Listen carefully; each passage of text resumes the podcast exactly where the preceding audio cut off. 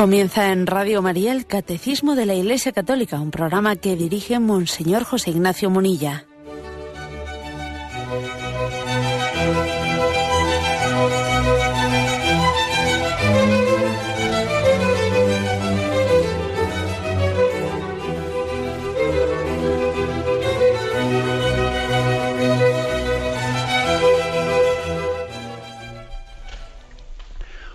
Cordial saludo a todos los oyentes de Radio María. Un día más, con la gracia del Señor, proseguimos el comentario del Catecismo de nuestra Madre la Iglesia. Nos habíamos adentrado en el día anterior en la explicación del cuarto mandamiento y hoy a partir del punto 2197 pues proseguimos con esa explicación. Cuarto mandamiento, honrarás a tu padre y a tu madre. Dice este punto, 2197. El cuarto mandamiento encabeza la segunda tabla, indica el orden de la caridad. Dios quiso que después de él honrásemos a nuestros padres, a los que debemos la vida y que nos han transmitido el conocimiento de Dios. Estamos obligados a honrar y respetar a todos los que Dios, para nuestro bien, ha investido de su autoridad. La primera frase hace referencia a algo que ya habíamos explicado en días anteriores, a las dos tablas, dice, ¿no? El cuarto mandamiento encabeza la segunda tabla. ¿eh? Refresco la memoria de que, bueno, en las tablas de la ley, las tablas que Yahvé entregó a Moisés, pues popularmente, bueno, popularmente, a veces en algunas representaciones, se han solido dividir los mandamientos en dos tablas. En la primera tabla se ponen los tres mandamientos y en la segunda tabla los otros siete. Entonces dice aquí, el cuarto mandamiento encabeza la segunda tabla. ¿Mm? Los tres primeros mandamientos hacen referencia a la relación con Dios y los siete siguientes pues hacen referencia al amar al prójimo como a ti mismo. Pero el catecismo dice, pero fijaros bien, igual que no es casual que la primera tabla, los tres primeros, estén encabezados por el principal de los mandamientos, amarás a Dios sobre todas las cosas, tampoco es casual que la segunda tabla esté encabezada por honra a tu padre y a tu madre. ¿Mm? Aquí el catecismo dice, mira, hay un orden, un orden en la caridad, hay un orden en el amor. Y entonces dice, en la providencia, en la pedagogía de Dios, Él ha querido subrayar que ese orden, después de Dios, Dios ha querido que después de Dios, sean nuestros padres, ¿no? Los que debamos de priorizar en el orden de la caridad. Como veis, pues una enseñanza muy práctica. ¿eh? Después de Dios, los padres. Después de Dios, la familia. Una cosa me parece que muy práctica y, así la, transmitimos. Por eso también la, la, Iglesia es la gran valedera de, de, la familia, porque así lo entendemos. Dios familia. Eh, Dios familia. Algunas veces pues, se quiere decir, después de Dios la patria. Pues no, después de Dios la familia. También, por supuesto, que el valor a la tierra, a la patria, es un, valor religioso, pero en el orden, eh, en el orden de Dios, en el orden de los mandamientos, después de Dios, la familia, y especialmente los padres. Aunque, como vais a ver, aquí el concepto que tiene el catecismo de familia eh, o de relación con los padres no es una pues un reductivo, sino que nosotros lógicamente, pues eh, cuando hablamos de padres también incluimos la relación familiar plena, ¿no? No una imagen reducida o nuclear de la familia, sino, sino bueno, bien extensa, ¿no? Ojalá, ¿no? Por familia la entendiésemos y nos relacionásemos con ella de una manera más, lo más extensa posible. Después de Dios, los padres. Dice, además lo justifica, ¿no? Pues porque ellos nos han dado la vida, a ellos les debemos la vida y nos han transmitido el conocimiento de Dios. Fijaros dos cosas, ¿no? Los padres nos han dado la vida física, han sido instrumento de Dios, ¿no? Para darnos la vida física y para darnos también a conocer a Dios. O sea, podríamos decir de alguna forma, ¿no? Nos han dado el cuerpo, pero también nos han dado la espiritualidad. ¿eh? Hombre, Dios también, ellos han tenido una, colaboración con Dios en el acto creador, ¿no? Esta es la grandeza de la paternidad. Que podemos decir, Dios nos ha, nos ha creado y al mismo tiempo nuestros padres nos han dado la vida. ¿La vida quién nos la ha dado? ¿Nuestros padres o Dios? Pues en un concurso entre ellos. Dios ha, ha elevado a los padres a esa dignidad de ser concreadores con Él, de concursar con Él en la creación de un ser humano. Y los padres engendran el cuerpo al mismo tiempo que Dios crea e infunde el alma. Hay un acto creador de Dios cada vez que los padres conciben la vida. Entonces podemos decir con mucha propiedad, hemos tenido un hijo o Dios nos ha dado un hijo. O este niño es de Dios y este niño eh, viene es de sus padres. Las dos cosas son ciertas, ¿no? Porque hay una colaboración entre Dios y los padres. Por eso dice que los padres, a ellos les debemos la vida y también nos han dado el conocimiento de Dios. Ha sido el vehículo por el que Dios también se nos ha dado a conocer. Bueno, somos conscientes de que esto segundo eh, tiene sus excepciones. Lo primero no, lo primero no tiene excepciones.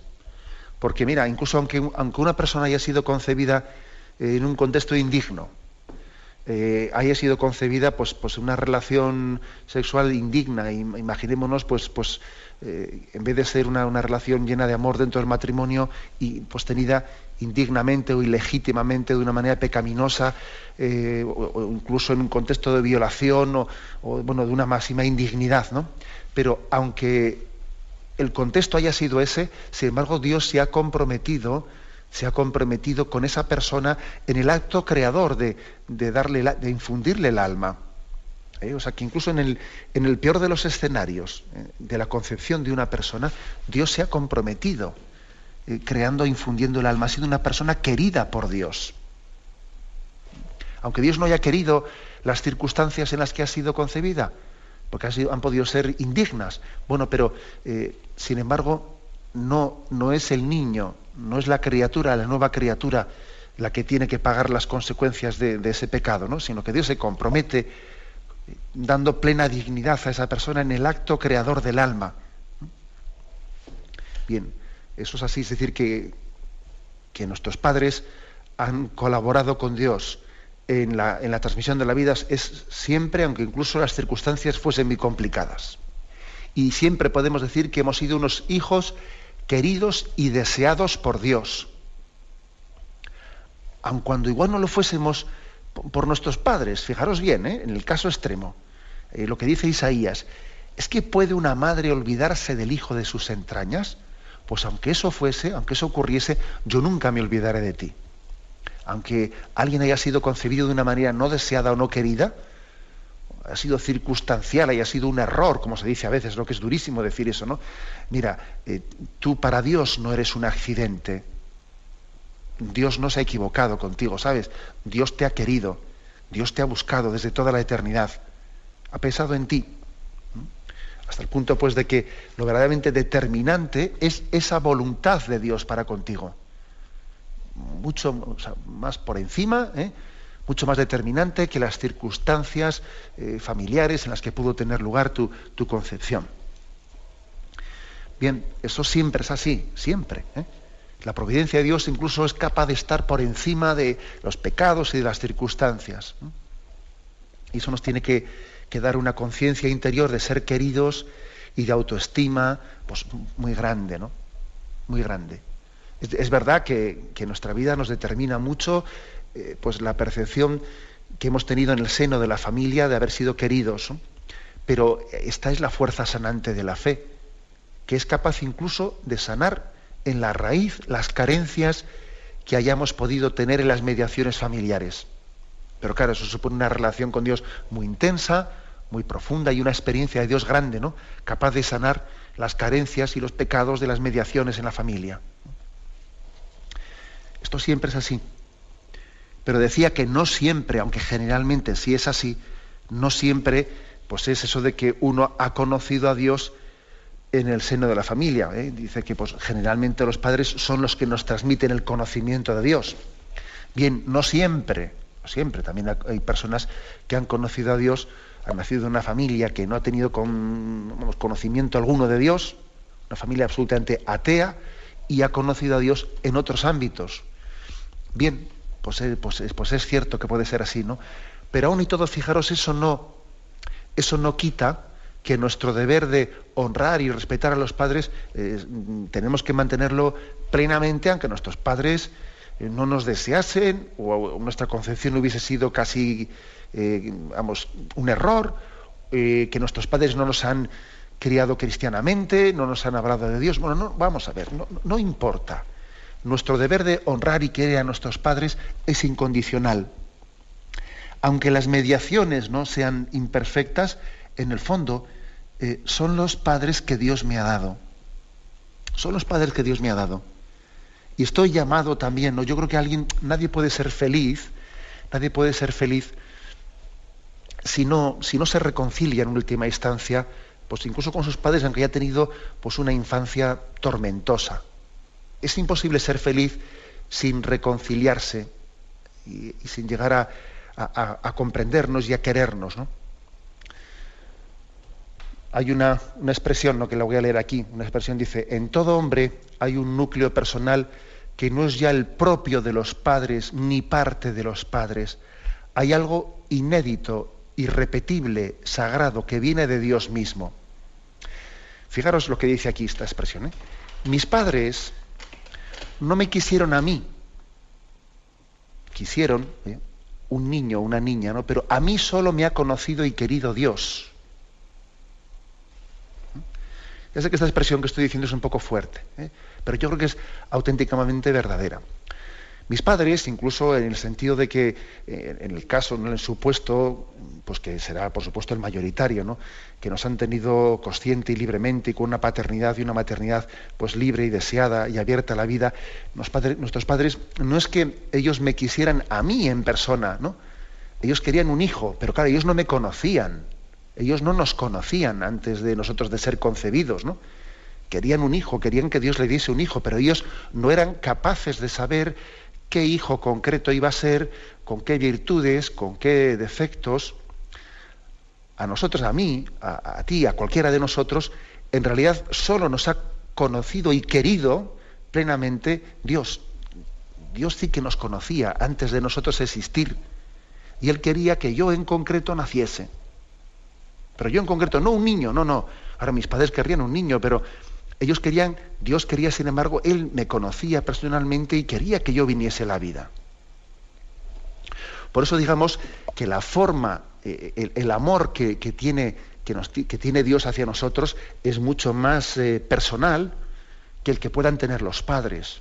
Claro, el amor de los padres es, ya sabemos que es, ¿no? es, tremendo, es, un amor admirable, ¿no? Pero no llega al amor de Dios, no puede llegar al amor de Dios. Porque, como digo, los padres querrían un hijo, pero no podían quererme a mí en persona porque todavía no me conocían. Y sin embargo, Dios sí, me ha conocido, me ha querido, desde toda la eternidad ha pensado en mí. Esto es importante, ¿eh? y además eh, especialmente importante, pues si lo escuchan también oyentes, oyentes que igual han podido tener pues, circunstancias familiares eh, turbulentas, duras, en las que su, bueno, pues, su existencia, pues igual pudieron ser pues, abandonados y han podido pues, nacer también en, pues, en una institución que les acogió y que después fueron adoptados aquí y allá. Bueno, eh, aunque esas historias sean muy duras, no cambian lo sustancial. ¿eh? Y es que, aunque las mediaciones humanas fallen, porque todos somos pecadores, Dios te ha querido y te ha conocido desde siempre. Hace poco me imagino que lo escucharíais, en los medios de comunicación dieron, dieron noticia de que un niño recién nacido había sido abandonado en un confesionario en una, iglesia de, Madrid. Por cierto, que a mí me vamos, a mí me, sorprende, ¿no? Me sorprende el hecho de que algunos se escandalicen y, y entonces dice, vamos a buscar a la persona, a la persona que ha abandonado a ese niño de esa manera. Madre mía, si todas las personas que, que abortan en vez de abortar a sus niños, les diesen una posibilidad y dejasen a ese niño en un confesionario. Además, tal y como la noticia dice, ¿no? Decía, el niño tenía a la O unos unos pañales preparados, le acababan de dar de mamar. Bueno, vamos a ver, ¿no? Perseguimos a esa madre que ha abandonado a ese niño en un confesionario, que no digo yo que esté bien, ¿eh? Pero vamos, perseguimos a esa madre y, sin embargo justificamos como un derecho y queremos ampliar ¿no? una ley que justifique el que alguien elimine al niño, ¿no? Pero qué contradicciones tan grandes, ¿no? A veces cuando perdemos el norte, ¿no? Cuando perdemos a Dios como luz en nuestra conciencia, acabemos cayendo en unas contradicciones que son flagrantes. Mm, es muy, muy sanador este principio, el, hecho de que no nos olvidemos de que hemos sido hijos queridos y deseados por Dios, y Él nos ha conocido desde toda la eternidad. Por eso, eh, aunque nuestra, nuestra vida, nuestro entorno familiar haya sido complicado, incluso aunque no sean nuestros padres los que nos hayan dado a conocer a Dios, incluso aunque ellos hayan velado, hayan de alguna manera ocultado a Dios, en vez de haber sido pues un reflejo, un espejo que, refleje acerca de Dios, aunque lo hayan ocultado, nosotros eh, estamos llamados a amarles, porque han sido un conducto, un conducto a través del cual Dios ha llevado adelante su providencia con nosotros. Igual haría aquí también un, pequeño, pequeño matiz. A veces se suele, eh, a los niños les ponemos innecesariamente, diría yo, eh, pues en una especie de dilema. Un planteamiento que es, yo creo que, poco peligroso, ¿no? Para, para, de alguna manera violentar la sensibilidad del niño. ¿Tú a quién quieres más? Eh, ¿A los padres o a Dios? Esa pregunta, pues bueno, por supuesto que se puede hacer en un buen contexto y, y hacerle entender al niño como en el orden de la caridad lo primero es Dios y luego nuestros padres. Pero hay que hay que enseñar esto a los niños con mucha delicadeza, porque, claro, evidentemente un niño, si no, ha sido muy educado eh, en los principios cristianos, si se le pregunta eh, de una manera así un poco, digamos, demasiado frontal, ¿a quién quieres más, a tus padres o a Dios? Pues bueno, como lógicamente el amor que tiene hacia sus padres es un amor muy sensible, muy sensible, y el amor que se tiene a Dios, claro, no es tan sensible, porque a Dios no le conocemos por nuestros sentidos, le conocemos por la fe. Y claro, es más fácil amar a, lo que se percibe sensiblemente que a aquello que tiene que ser conocido pues de una manera pues espiritual, ¿no? Entonces, claro, al niño, al niño lo que por sensibilidad le va a, salir es que le es más fácil amar a sus padres que a Dios que no ve. Por eso no conviene, yo creo que hacer esa, esa, contraposición de no ser que a un niño se le haya educado previamente, ¿no? No hay que contraponer ¿eh? el amor a los padres y el amor a Dios. No hay que contraponerlo, hay que enseñarle al niño que eh, a esos padres a los que quieres tanto son un regalo de Dios. Mira qué bueno es Dios que te ha dado a tus padres. Eh, la bondad de Dios, su paternidad, su maternidad, se refleja, tú la ves, tú la conoces en tus padres, ¿no? Los labios de tus padres que te besan por la noche son los labios de Dios. Las manos que te acarician son las manos de Dios. Así tenemos que expresarlo, no, no como una oposición. ¿eh? O los padres o Dios. No, no. Tenemos que verlo de la otra manera, ¿no? Los padres son, son sacramento, ¿eh? sacramento de Dios. Bien, tenemos un momento de reflexión y continuamos enseguida.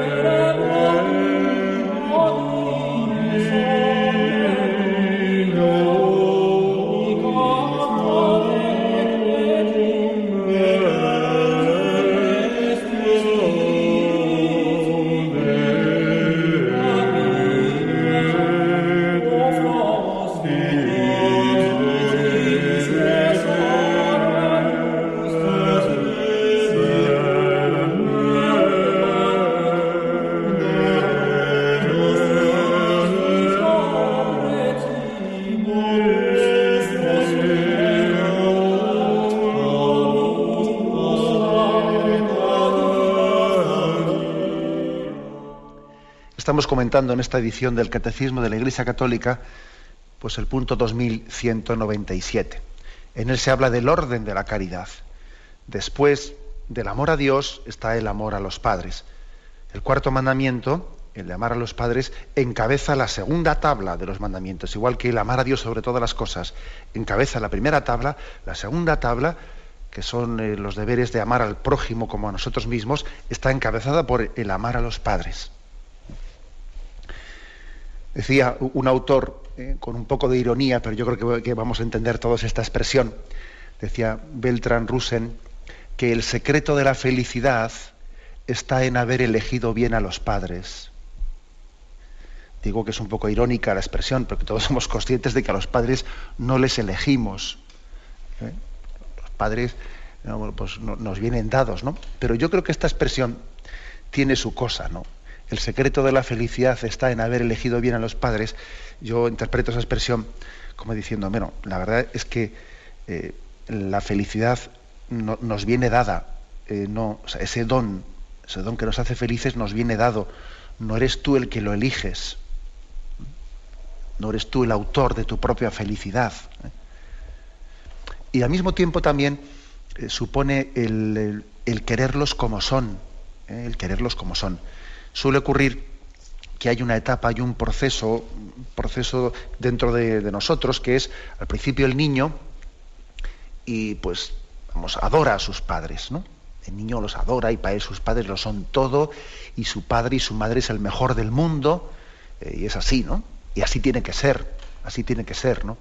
Y qué mal asunto si eso no ocurre, si el padre tiene problemas de alcohol o lo otro, y, entonces al niño le falta, tiene esa carencia de sentirse plenamente orgulloso de su padre desde el primer momento. ¿no? Pero bueno, en una segunda fase, después de que el niño al principio se sentía totalmente orgulloso de sus padres, luego también viene una etapa de adolescencia en la que uno comienza a ver los defectos de sus padres oye, que aquí todo, todo tiene sus defectos. Y además cuando se convive tan de cerca en el día a día, es imposible no verlos. En otras, otros aspectos de la vida, cuando se vive a más distancia, se pueden ocultar los defectos, pero es difícil ocultarlos cuando se convive. ¿eh?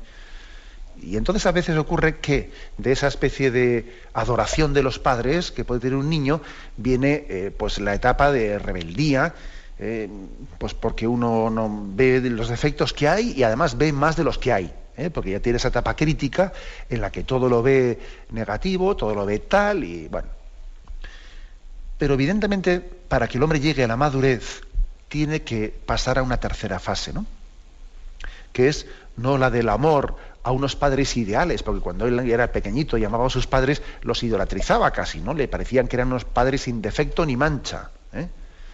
Pero claro, eh, lo importante es amar a los padres reales, a los reales, no a los padres ficticios, no, no a los padres eh, modélicos ideales, no, sino a, los míos, a los míos, que son, como decía esta frase, es un poco irónica, ¿no? Eh, en realidad no son los que yo he elegido, son los que se me han dado, pero quererlos como si yo los hubiese elegido, como si yo los hubiese elegido, ¿no? Por eso dice aquí, el secreto de la felicidad está en haber elegido bien a los padres. Bueno, amémoslos como si yo los hubiese elegido. Como si, eh, con un grado de aceptación ¿no? y de cariño y de, de ser capaz de, asumir también pues, los problemas que puedan tener en todas las familias. ¿no? Es, voy a amar como si, como si eh, estos padres hubiesen sido elegidos por mí. ¿no? Solamente así yo creo que eh, entendemos plenamente lo que se, encierra y y lo que se esconde detrás del cuarto mandamiento. Y da un paso más, el punto 2197. Además de hablar de esto de que, eh, pues cómo estamos llamados a honrar a los padres, etcétera, luego dice, estamos obligados a honrar y respetar a todos los que Dios, para nuestro bien, ha investido de su autoridad. Es decir, que el cuarto mandamiento no únicamente regula la relación ¿no? con los eh, de, de respeto, de cariño, de, de, honra hacia, entre padres e hijos, sino también entre los súbditos, eh, los súbditos y aquellos y las autoridades legítimas. A todos los que, para nuestro bien, Dios ha investido de su autoridad. Bueno, como veis, pues aquí esto es un concepto, un concepto añadido dentro del cuarto mandamiento. Dios reviste de autoridad pues bueno, pues en la enseñanza, a los maestros, también a los gobernantes, eh, etcétera, etcétera. ¿no? Dios ha revestido de autoridad. Esto, por cierto, es un concepto totalmente contrario al concepto de, la anarquía, de los, a la concepción de la vida anarquista. Me imagino que por eso será que, el anarquismo ha sido siempre tan enemigo del, cristianismo. Sabemos que dentro de los capítulos de la persecución religiosa, pues especialmente ha sido desde las concepciones marxistas y desde las concepciones anarquistas, de donde muchas veces se ha echado leña al fuego o gasolina al fuego para, eh, pues para azuzar la persecución religiosa. ¿eh? El marxismo, con esa teoría de que la religión es el opio del pueblo, de que la religión es una invención pues, para que los pobres se resignen y así no luchen por la justicia en esta vida y esperen el cielo en la siguiente, esa teoría absurda. Y el anarquismo, el anarquismo que dice pues que no existe ningún orden jerárquico y que todas esas son invenciones pues que las, religiones han querido tutelar. Y entonces aquí no existe ningún principio de autoridad. ¿eh? La autoridad es sencillamente una manera de, opresión. ¿eh? Autoridad y, opresión pues es una sola cosa. Ese es el principio un poco del anarquismo. Claro, el anarquismo con esos principios ha visto un enemigo absoluto en el cristianismo, porque el cristianismo eh, vamos, yo creo que todas las religiones, ¿eh? todas las religiones, no solo el cristianismo, tienen, fundamentan un principio de autoridad. ¿Eh? Que la autoridad, la, autoridad última, la soberanía última está en Dios.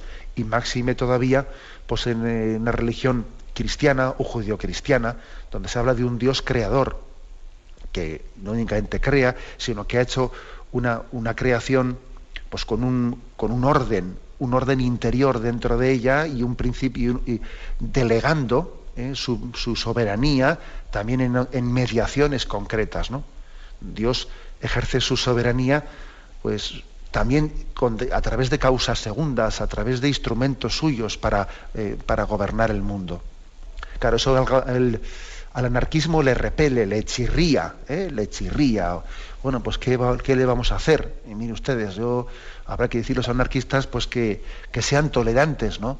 Que sean tolerantes, que, entiendan ellos que también tenemos nosotros derecho a pensar que, esa especie de alergia que ellos tienen al principio de autoridad hace que el hombre quede plenamente eh, desamparado. Ellos por, por preservar la dignidad del hombre están negando todo principio de autoridad, incluso la misma familia, ¿eh? y al final lo que hacen es conducir al hombre a su autodestrucción. Es así. ¿eh? un hombre, el ser humano, si no es eh, también tutelado, preservado por el principio de autoridad, está condenado a su autodestrucción. Es la ley de la selva, la ley, claro, el más fuerte, ¿no?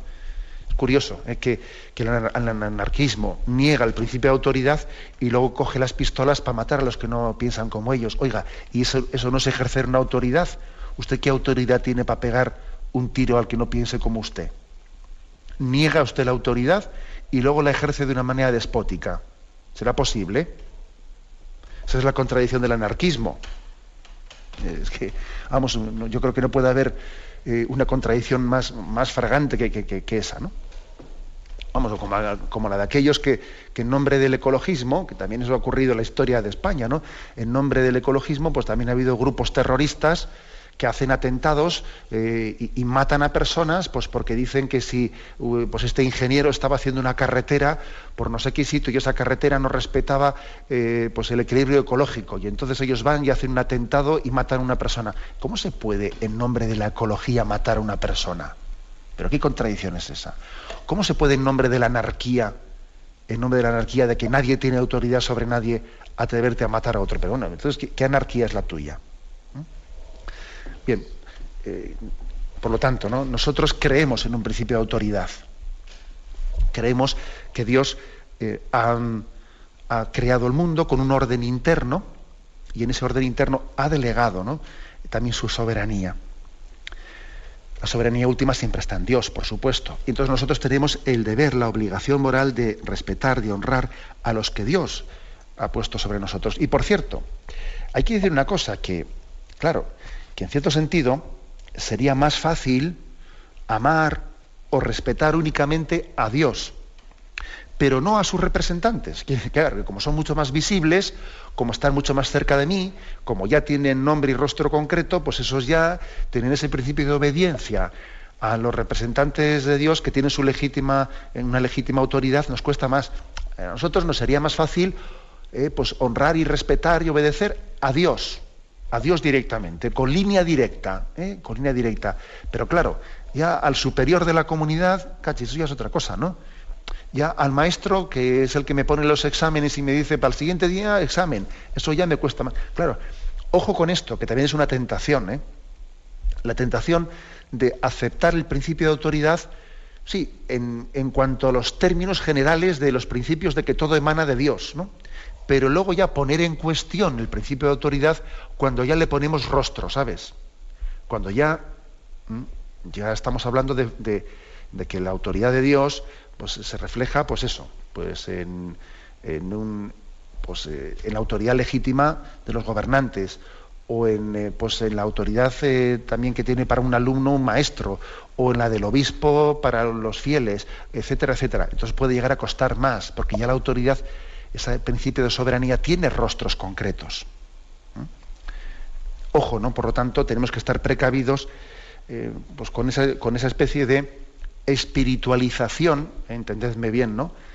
O desencarnación del el sentido de la obediencia. Sí, yo obedezco a Dios, pero no a sus representantes. Bueno, mira, eso es un autoengaño eso de que yo obedezco a Dios, pero no a sus representantes, no a las personas que Él, de alguna manera, les ha dado una, eh, pues, una legítima autoridad sobre nosotros, es un autoengaño.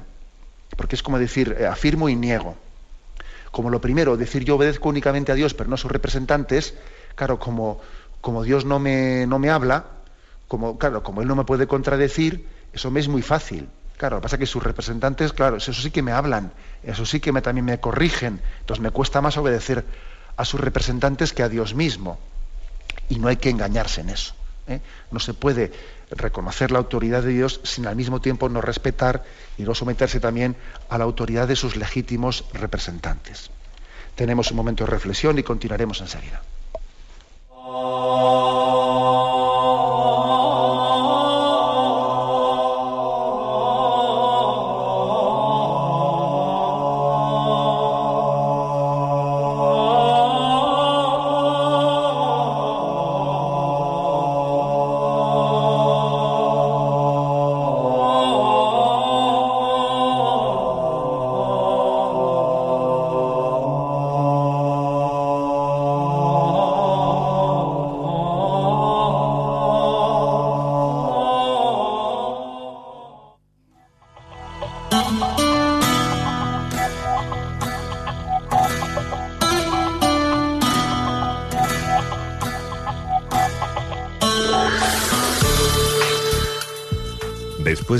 Estivales, recuperamos el ritmo habitual de nuestras vidas.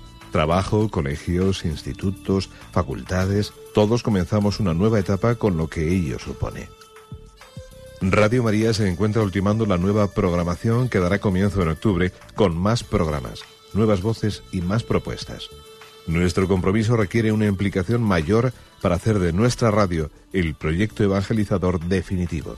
Sin embargo, acometer nuevos retos nos exige cuidar el camino recorrido hasta ahora como una gracia. Nuestro milagro cotidiano se llama Radio María. Participe con nosotros en la radio de la Madre. Ingrese su aportación en cualquier sucursal del Banco Popular o en sus filiales en la cuenta de la Asociación Radio María. También pueden hacerlo por transferencia bancaria, giro postal o cheque a nombre de Asociación Radio María, enviándolo a Radio María, calle Princesa número 68, segundo E, 28008 de Madrid. Radio María, la fuerza de la esperanza.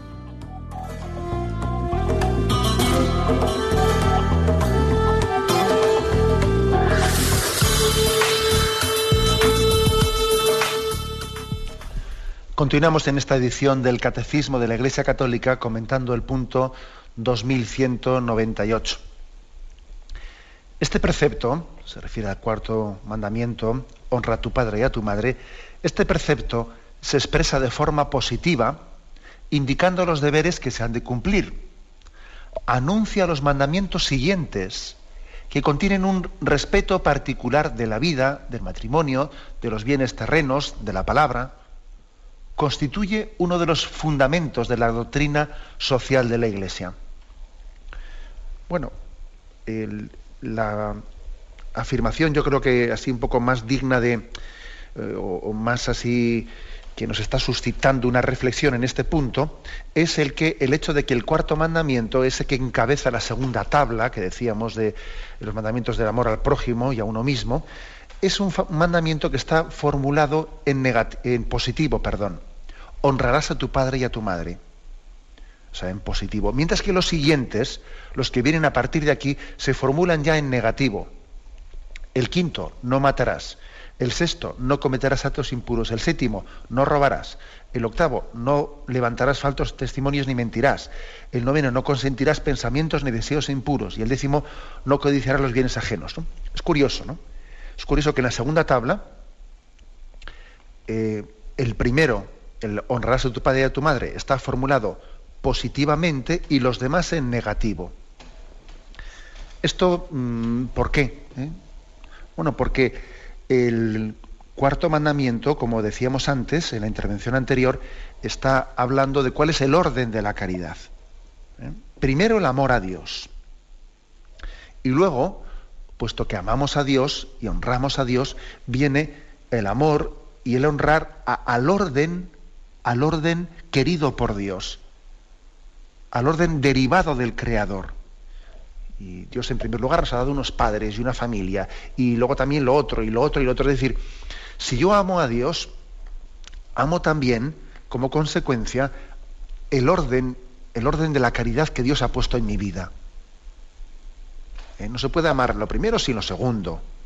¿Eh? por eso, en, la segunda tabla, en primer lugar dice, honrarás a tu padre y a tu madre. Y ahí viene, después de eso, el resto de las cosas en el, en el orden querido por Dios. Sin que tengamos, fijaros bien, ¿no? Sin que tengamos complejo alguno también en extraer las consecuencias en negativo. Es decir, si yo amo a Dios y si yo amo y quiero y respeto también el orden querido por Dios, lógicamente de ahí se extraen eh, consecuencias negativas. Es decir, eh, si yo amo a Dios, si amo a la familia, si yo quiero la voluntad de Dios, luego esto no, será posible, esto es incompatible, lo otro es incompatible. ¿eh? Mm, lo he dicho en alguna ocasión, pero creo que es un momento importante para mm, remacharlo un poco más. No tenemos que caer en la trampa que yo creo que es mm, bastante, está bastante extendida, de contraponer pedagogías positivas y pedagogías negativas. Y entonces tenemos que ser positivos y, formular únicamente eh, principios estimulantes que formulen y pongan ideales en positivo, sin prohibir nada no, hablando en negativo, porque eso es un lenguaje que no estimula a los jóvenes, sino que el joven que es muy amante de su libertad lo que quiere es que se le abran perspectivas, que se le abran caminos, pero sin prohibir nada. Vamos a ver, vamos a ver, detrás de ese lenguaje yo creo que, es muy bonito, ya sé que es una formulación muy guay, muy, pero eh, se esconde una mentira. ¿eh? Se esconde una mentira. Es decir, no se puede contraponer pedagogía positiva y negativa. Una afirmación en positivo de un valor tiene unas consecuencias también en negativo. Y hasta que no hayamos también asumido las consecuencias en negativo, en el fondo es que no hemos asumido el valor en positivo. Porque si a alguien se le explica qué bella es la vida, qué, qué, bonita, etcétera, y esto y lo otro, vamos a ver si eh, la dignidad de la vida, la dignidad del ser humano, y se le, eh, se le conculcan esos principios, mientras que no sea también el capaz de extraer o de asumir ¿eh? las consecuencias negativas que de, que de ello se deriva, pues que si la vida es así de digna y así de bella, es una barbaridad destruirla. Y tenemos que respetarnos mutuamente. ¿eh? Y la guerra es una calamidad, y el aborto es un asesinato de, un ser eh, totalmente inocente, etcétera, etcétera. Es decir, si no extraemos las consecuencias negativas, pues tenemos el peligro de hablar pues, en términos muy bellos, muy bellos, pero que no, no han terminado de calar en nosotros hasta llegar a la plena coherencia. Eh, la vida coherente, la vida coherente supone las cosas mm, formularlas en positivo y en negativo, si no, no hay coherencia. Por eso también fijaros que eh, cuando eh, a un adulto que se va a bautizar se, le hace su, se le hace su, su examen, su credo, ¿no? Para que de alguna manera confiese su fe en Jesucristo, se le pregunta en positivo y en negativo. Eh, ¿Crees en Dios Padre Creador? Y luego se le pregunta, ¿renuncias a Satanás, etcétera? Sí, renuncio. Es decir, las cosas son en positivo y son en negativo. luego, no nos dejemos eh, engañar pues, eh, por esa especie de planteamientos de que, de que no, no, hay que negativizar nada, no hay que prohibir nada, no hay que decir, no, no, si es que además es la cara y la cruz de una misma moneda. Si no son dos cosas distintas. Si es la cara y la cruz de la misma moneda. Además yo creo que los que nos hemos dedicado pues, mucho tiempo a predicar, ¿no? Y, hablar con eh, los jóvenes, o incluso yo diría hasta en una misma homilía, en un mismo sermón de, una Eucaristía, creo que somos conscientes de que cuando explicamos un principio, eh, el grado de atención de los fieles que están en una, asistiendo a una Eucaristía es especialmente grande cuando estamos hablando no de principios hermosos y generales, sino cuando descendemos a lo concreto y decimos, y esto es una barbaridad. Entonces te das cuenta de que eh, la atención concreta de los fieles allí presentes es máxima. ¿Por qué? Porque dice, anda, este está concretando, no está únicamente eh, formulando grandes principios y valores que por supuesto que hay que formularlos. El de la solidaridad, el de la sinceridad, sí, pero luego descendamos, ¿no? Y, dice, y mentir de esta manera, pues es contrario a la ley de Dios, y, y esto y lo otro y lo otro, o, faltar a las promesas, o tal, y te das cuenta que el grado de atención eh, pues que presta el pueblo de Dios cuando se predica poniendo ejemplos concretos de cómo podemos pecar contra ese principio, es muy grande. ¿Por qué? Pues porque el pueblo de Dios también quiere consecuencias prácticas. El pueblo de Dios no quiere únicamente que, que se le hable de grandes principios, que por supuesto que hay que hacerlo. El pueblo de Dios también quiere concreción. Quiere que se le ayude también a aterrizar. ¿Eh?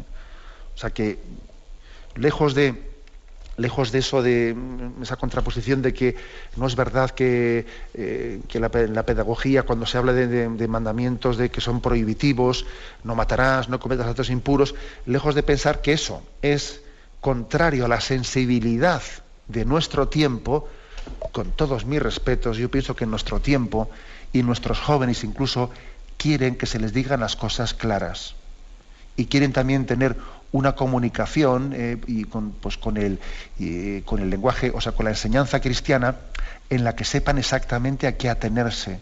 Eh, no únicamente hablando de, conceptos hermosos, pero al final etéreos, eh, vagos, difusos, sin saber exactamente en qué se concretan. ¿no? yo creo que es así. En resumen, que, este punto 2198 está insistiendo en que después de que el cuarto mandamiento se formula en positivo, a partir de ahí se extraen las consecuencias con respecto al respeto a la vida, no matarás, con respecto al matrimonio, ¿eh? el, sexto mandamiento, con respecto a los bienes terrenos, el séptimo mandamiento, con respecto a la palabra, el octavo mandamiento. Hay un orden en la caridad. Primero Dios, segundo los padres, y a partir de ahí ya, pues vamos hablando del resto de, el resto de la caridad, pues está en, pues en el respeto a la propia vida, el respeto al matrimonio, a la sexualidad, a los bienes, a la palabra, viene eh, ese orden. Bien es cierto, pues que igual no, tampoco podemos, yo creo, ¿no? ni debemos, en mi opinión, pues eh, hacer una especie de orden, pretender que la, en la colocación o el ordenamiento de los mandamientos, si el quinto, el sexto, el séptimo, pretender que en ello haya un orden jerárquico. No, el catecismo se limita a decir que en el orden de la caridad primero es Dios y luego los padres, pero tampoco el catecismo pretende decir que entonces el siguiente orden es el quinto, el siguiente el sexto, el siguiente el séptimo. No, no pretende hacer una interpretación de los mandamientos tan literalista como que su colocación, la colocación de uno después del otro, sea pues un signo digamos, indiscutible de que primero es esto y después es lo otro. ¿eh? tampoco se pretende aquí en el catecismo, a la hora de explicarlo, eh, hacer una interpretación tan literal del el orden de los mandamientos o de, la colocación en la que nos han sido eh, pues, expresados o enseñados. la última frase dice ¿no? que esta formulación positiva de honrarás a tu padre y a tu madre constituye uno de los fundamentos de la doctrina social de la Iglesia. ¿eh? La doctrina social de la Iglesia, pues que algunos pueden pensar que, versa sobre todo sobre el tema de la justicia social. ¿eh? Nos suena eso a veces, ¿no? La doctrina social de la Iglesia versa sobre, pues, sobre el tema de la justicia social con respecto al trabajo, con respecto a la, a la pobreza de, dentro de, en, el tercer mundo, etcétera. No, pero ojo, también la doctrina social de la Iglesia versa, y es uno de los puntos muy importantes, sobre el principio de autoridad de los padres hacia los hijos, sobre el derecho y el deber que ellos tienen de educación de sus hijos, sobre el principio de subsidiariedad, en el que las autoridades tienen que estar al servicio de los padres ¿eh? y, y ser colaboradores de los padres y no arrogarse ellas, las autoridades, un, derecho que no tienen de educar moralmente eh, a los hijos al margen o en contra de los principios de sus padres. ¿no? O sea que el cuarto mandamiento es uno de los fundamentos de la doctrina social de la Iglesia. ¿eh? Y muy importante, por supuesto, ¿eh? ese principio de autoridad que se reconoce a los padres, del cual vienen unos deberes y unos derechos también. Lo dejamos aquí. Hemos explicado estos dos puntos, el 2197 y 2198. Y ahora damos paso a la intervención de los oyentes. Podéis llamar para formular vuestras preguntas al teléfono 917 107 700. 917 107 700.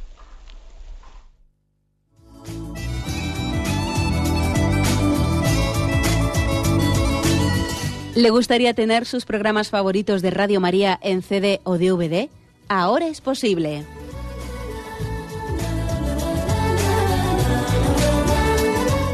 Le sugerimos que primero se informe en qué formato de audio lo puede escuchar en su equipo, DVD o CD, teniendo en cuenta que no todos los lectores de CD pueden reproducir el formato digital MP3 en el que enviamos nuestros programas.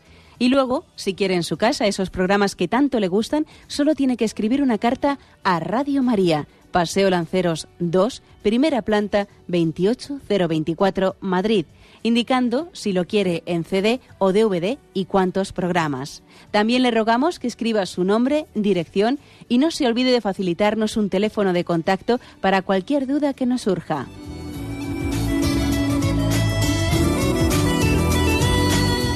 Radio María, más cerca de usted.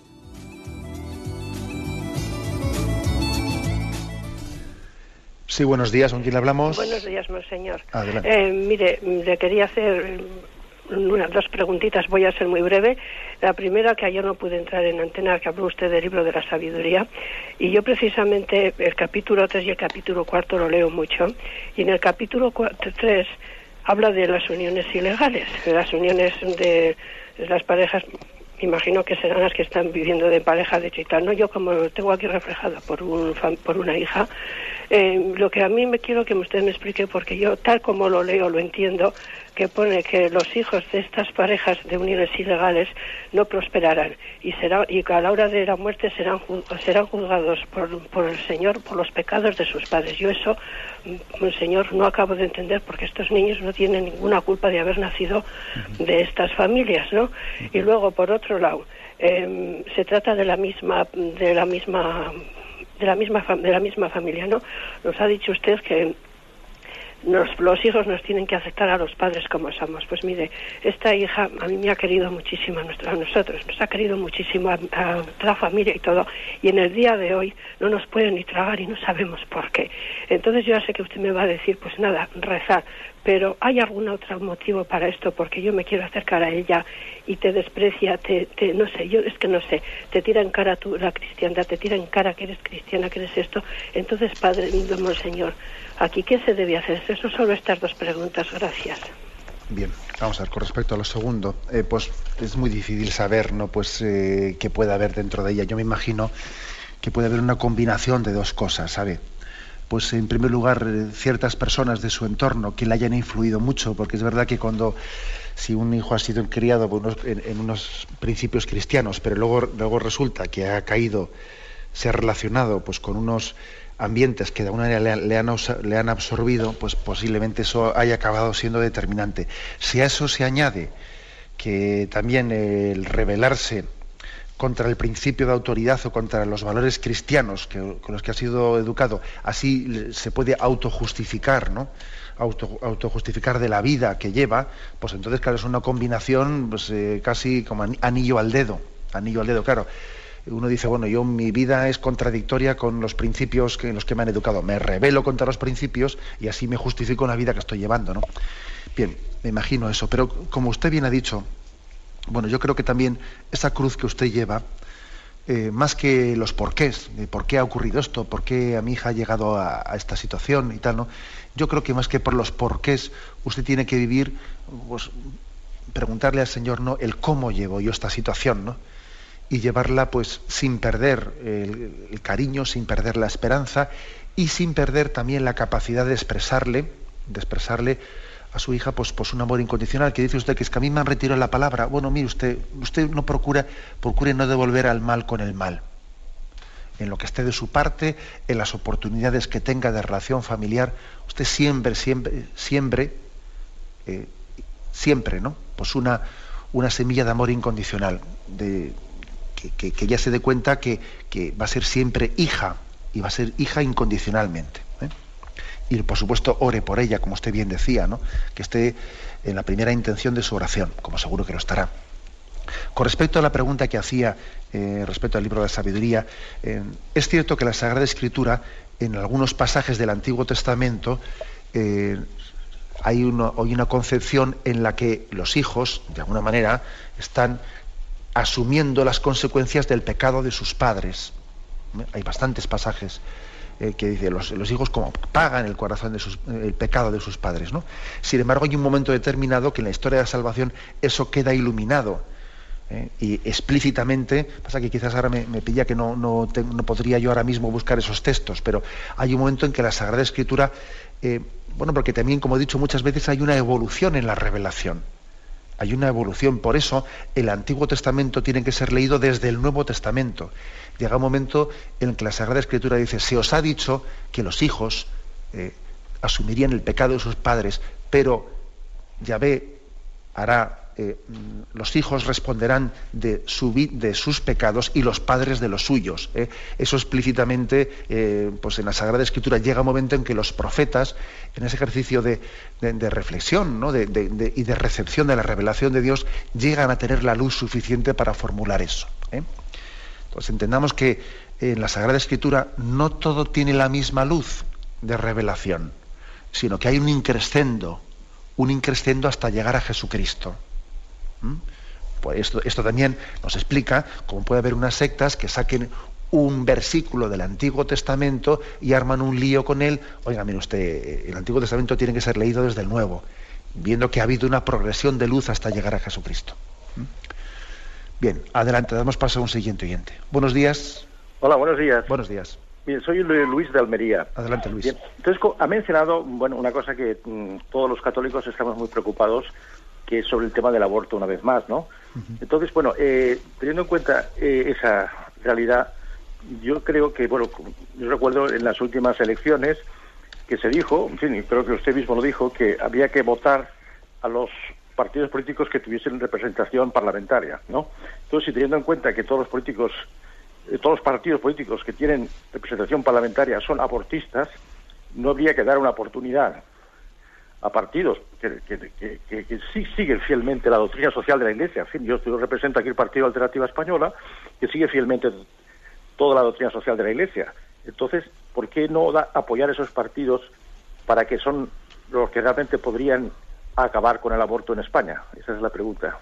Por lo menos apoyarlos en el sentido de decir algo así como, mire, eh, en estos momentos no hay ningún partido eh, de los mayoritariamente que se votan que están a favor de la vida. Por lo tanto, aconsejamos votar a partidos que sí están a favor, aunque de momento no tengan representación parlamentaria. Eso es todo. Gracias. De acuerdo. Yo creo que, que, usted se equivoca cuando dice que igual la Iglesia haya, haya dado en su, en su consejo Mm, o su orientación moral la orientación de que los católicos deben de votar a partidos que tienen representación parlamentaria. Yo creo que eso la Iglesia jamás lo ha dicho y por supuesto un servidor tampoco. ¿eh? O sea, la, orientación moral que da la Iglesia no es eh, que el voto tenga que estar dirigido a alguien que tenga o no tenga representación parlamentaria, sino a alguien que sea coherente. ¿eh? Yo creo que la reflexión que en un momento determinado hicimos pues, fue la siguiente, fue la de decir, ojo, ojo con el tema de, que nuestro voto esté siempre condicionado por el argumento del mal menor. Porque claro, si es que al final nuestro voto, el voto de los católicos, siempre va, a estar dirigido al mal menor y al mal menor, al final no tenemos un proyecto coherente con la doctrina social católica y, lo lógico es que, nuestra, la expresión también política, la expresión social eh, en la que se expresa el voto de un católico tenga una coherencia con sus principios y no esté siempre con el mal menor y el mal menor. ¿eh?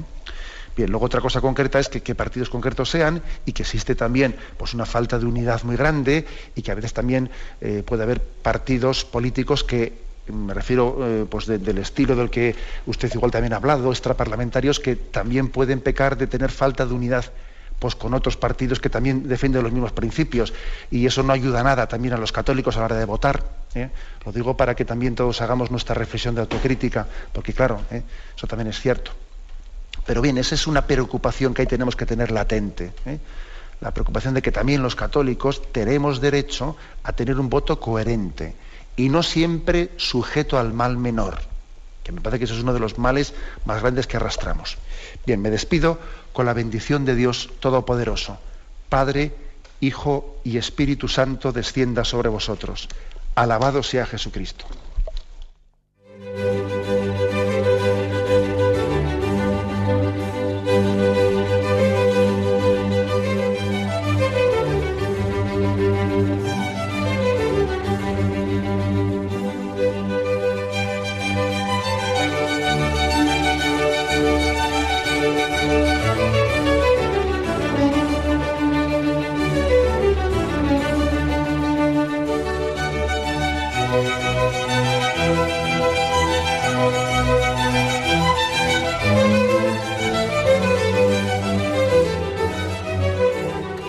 Han podido escuchar, queridos oyentes de Radio María, el Catecismo de la Iglesia Católica, un programa que dirige Monseñor José Ignacio Munilla.